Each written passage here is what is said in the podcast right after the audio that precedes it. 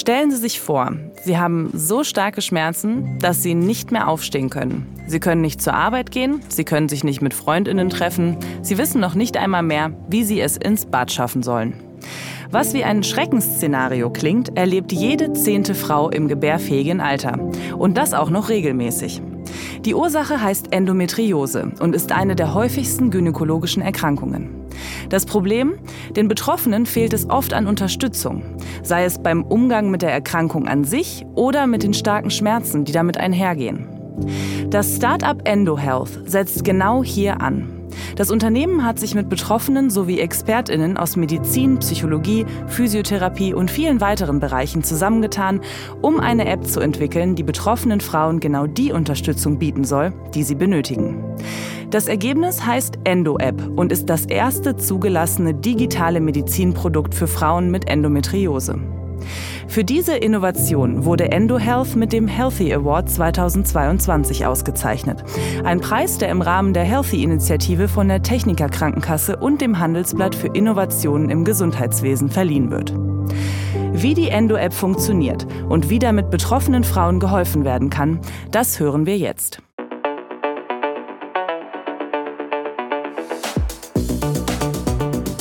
Themen im Tiefenrausch. The Economy der Podcast, der Wirtschaft hörbar macht.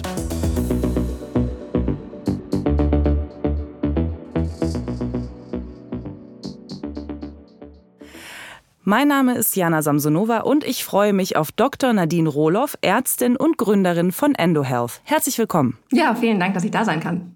Frau Rohloff, legen wir direkt mal los. Ich habe so viele Fragen. Ähm, etwa 10 Prozent der Frauen im gebärfähigen Alter haben Endometriose. Das sind ja doch ganz schön viele. Woher weiß ich denn überhaupt, ob ich betroffen bin oder nicht? Ja, der wichtigste Hinweis sind natürlich die Symptome. Ne? Wir haben es ja gerade schon gehört, starke Schmerzen während der Periode. Und da wird immer gefragt, was heißt denn stark? Ne? Ab wann sollte ich mir da Gedanken machen? Und ähm, das ist auch genau das, was wir gerade gehört haben. Ne? Also viele Frauen haben Krämpfe, leichte Krämpfe während der Periode. Ähm, das muss nicht mal Endometriose sein, das ist die gute Nachricht, ne? sondern wirklich, wenn die Schmerzen so stark sind, dass ähm, man nicht mehr zur Arbeit gehen kann oder nicht mehr zur Schule gehen kann. Ähm, manchmal landen die Frauen wirklich auch in der Notaufnahme, also wirklich stärkste Schmerzen, ähm, die während der Periode auftreten.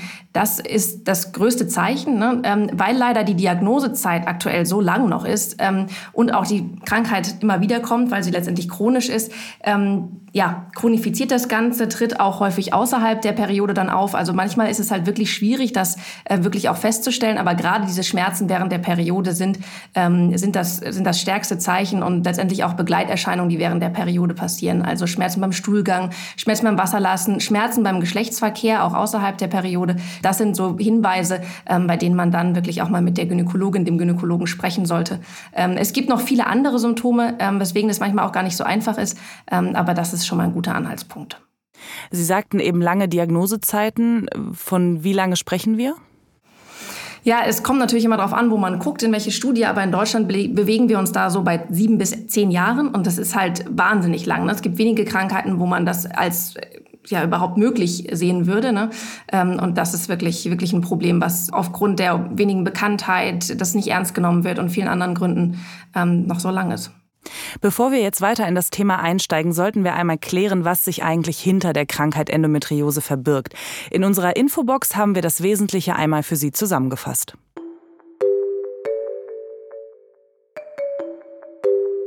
Bei der Endometriose wächst Gewebe, das der Gebärmutterschleimhaut ähnelt, außerhalb der Gebärmutter und verursacht Beschwerden. Die Zellen dieser Gewebe verhalten sich so wie die Gebärmutterschleimhaut, die sich im Inneren der Gebärmutter befindet. Das heißt, sie wachsen mit dem monatlichen Zyklus und bluten auch während der Periode.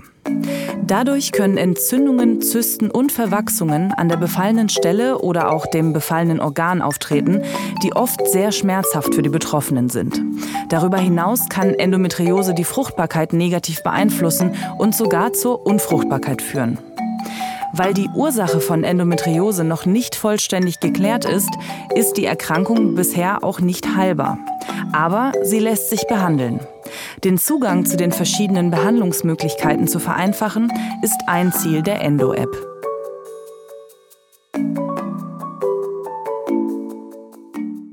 Frau Roloff, Sie sind gleich nach Ihrem Medizinstudium als Ärztin in die Frauenklinik der Uni Münster gegangen und hatten dort tagtäglich mit Endometriose-Patientinnen zu tun.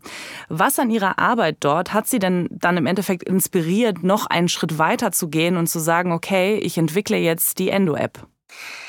Ja, also natürlich äh, bei der Arbeit mit den Endometriose-Patientinnen ähm, sieht man natürlich die meisten Probleme hautnah dann. Ne? Und ähm, das gibt leider viele bei der Endometriose, also dass die Patientinnen nicht ernst genommen werden, dass es extrem schwierig ist, auch an Informationen zu kommen, ähm, weil es wenig im Internet gibt, wenig vertrauensvolle Informationen, auf die man sich verlassen kann. Und natürlich, dass eine sehr komplexe Erkrankung ist und die Ärzte auch und Ärztinnen auch wenig Zeit haben, dann sich so viel Zeit zu nehmen, um alles ganz komplex zu erklären. Das ist ein, ein Thema, ähm, weswegen es natürlich auch eine unserer Aufgaben ist, aufzuklären. Und das nächste ist tatsächlich, dass wir den meisten Patientinnen ähm, auch die multimodale Schmerztherapie empfohlen haben. Das ist letztendlich ein Ansatz, dass man bei chronischen Schmerzen multimodal, also von verschiedenen Seiten an die Schmerzen herangeht und das behandelt. Und das ist insofern wichtig, als dass chronische Schmerzen bei der Endometriose sehr häufig vorkommen, einfach weil chronische Schmerzen sind per Definition Schmerzen, die länger als drei bis sechs Monate dauerhaft oder immer wiederkehrend auftreten. Und ich meine, allein, wenn man sich die Diagnosezeit, über die wir gerade gesprochen haben, anschaut, dann ist sehr, sehr klar, dass auch durch den chronischen Verlauf, aber auch durch die Diagnosezeit das eigentlich bei fast allen der Fall ist. Und chronische Schmerzen sind halt nichts, was man einfach wegoperieren kann, sondern etwas, was komplexe Prozesse im Nervensystem sind, die man halt auch komplex behandeln muss. Und die multimodale Schmerztherapie, das ist dann wirklich eine Kombination aus natürlich medikamentöser Schmerztherapie, aber halt eben auch Aufklärung darüber, wie entstehen Schmerzen, was können Emotionen damit zu tun haben, psychologische Unterstützung, ähm, weil das natürlich eine belastende Situation ist, soziale Unterstützung, aber vor allen Dingen auch sowas wie Physiotherapie, Bewegung, Ernährung, Endometriose ist eine entzündliche Erkrankung, also dass man wirklich von vielen Seiten sozusagen dieses Schmerzgeschehen behandelt, um die bestmögliche Lebensqualität zu erreichen. Denn das ist letztendlich das Ziel, was auch Leitlinien ähm, und Experten haben, die Lebensqualität zu verbessern von den Betroffenen. Und das ist das ist ein super Konzept. Leider ist das halt für die meisten nicht richtig verfügbar. Also wenn man anschaut, wie viele Rehabilitationen durchgeführt werden pro Jahr, dann ist das eine sehr, sehr, sehr verschwindend geringe Zahl. Ähm, und es gibt halt einfach wenig Angebote, die verfügbar sind und oder von den Krankenkassen übernommen werden. Also das heißt, wenn wir das empfohlen haben, dann aufgrund von Fahrtwegen oder wirklich Verfügbarkeit haben das dann die wenigsten ähm, umsetzen können. Und das ist natürlich sehr, sehr schade und sehr, sehr frustrierend auch als Arzt oder Ärztin. Ähm, und genau, dann mit ein bisschen Abstand ist letztendlich dann die Idee gekommen, vieles dieser, viele dieser Maßnahmen, ähm, die muss man selber machen ähm, und regelmäßig. Und deswegen ist natürlich dann die, ja, der Gedanke der App, um wirklich das zu unterstützen und für alle verfügbar zu machen, dann letztendlich doch erstaunlich naheliegend. Und wenn Sie es jetzt ganz konkret zusammenfassen müssten, welches Problem oder welche Probleme löst jetzt die Endo-App?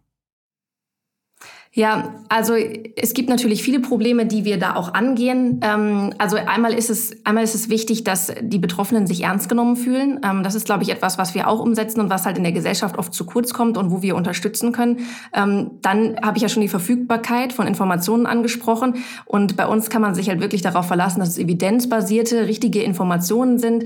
man muss sich nicht alles zusammensuchen und dann auch noch gucken, dass man nichts Falschem auf den Leim geht, weil natürlich auch wie bei allen chronischen Erkrankungen manchmal auch wird, einfach Profit zu schlagen mit, ähm, mit einfachen Heilversprechen sozusagen.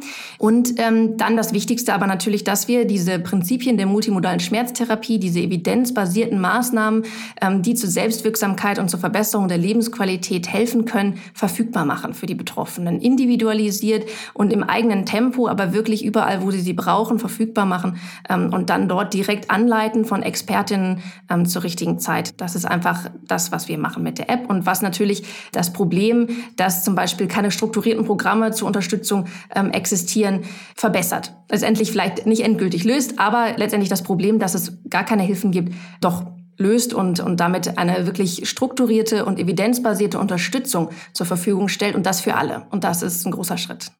Und ich hatte es eingangs äh, schon erwähnt, Sie haben bei der Entwicklung ja mit Expertinnen aus den verschiedensten Bereichen zusammengearbeitet.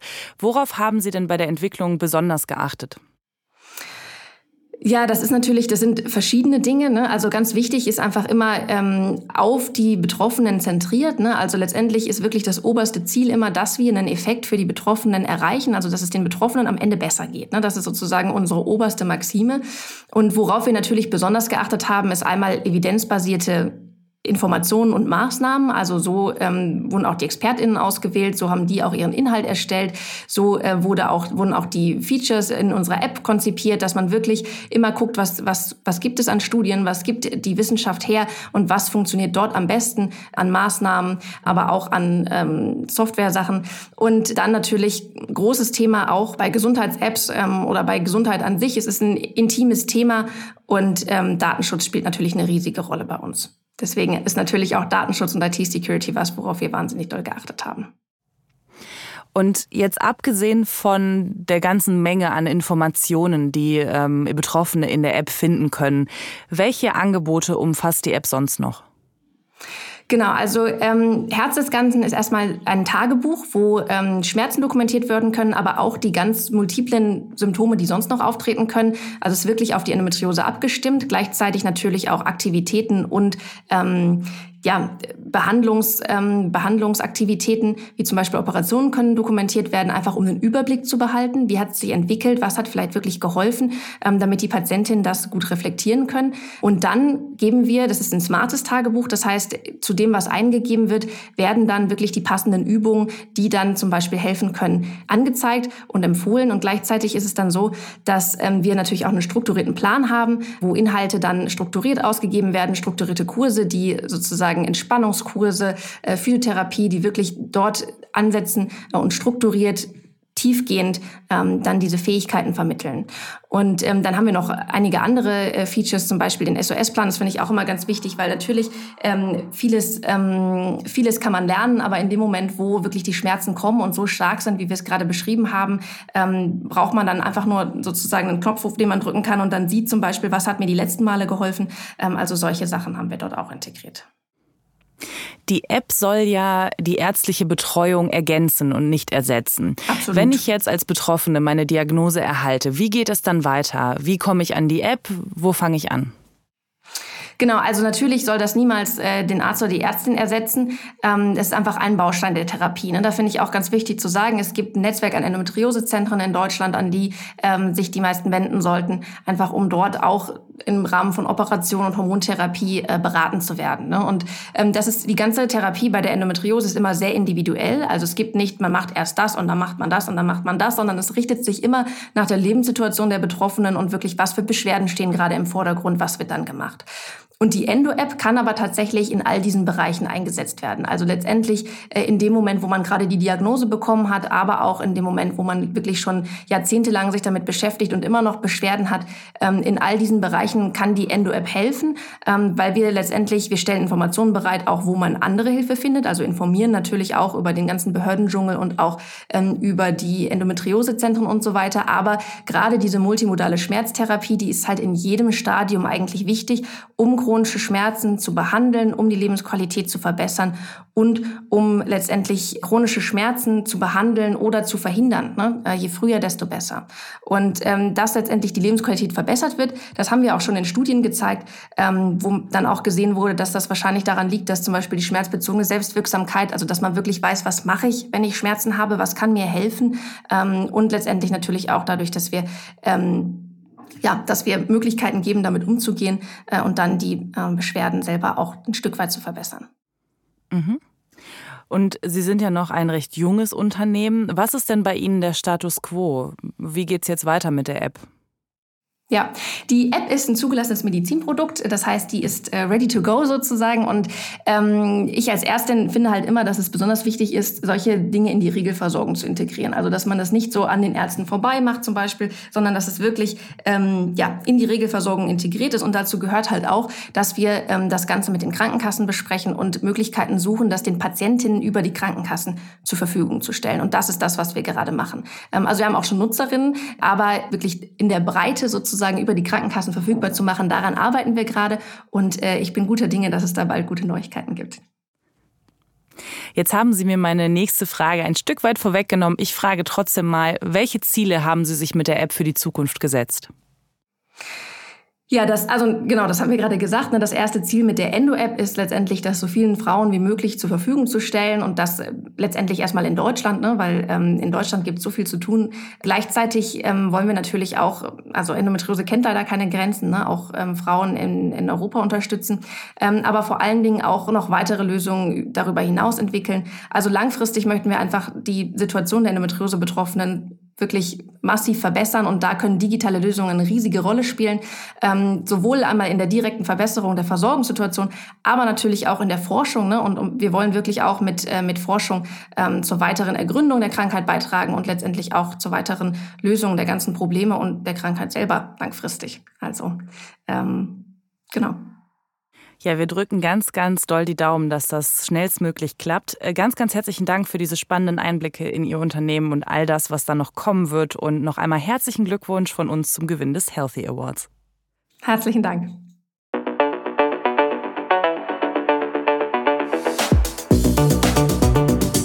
Themen im tiefen Rausch.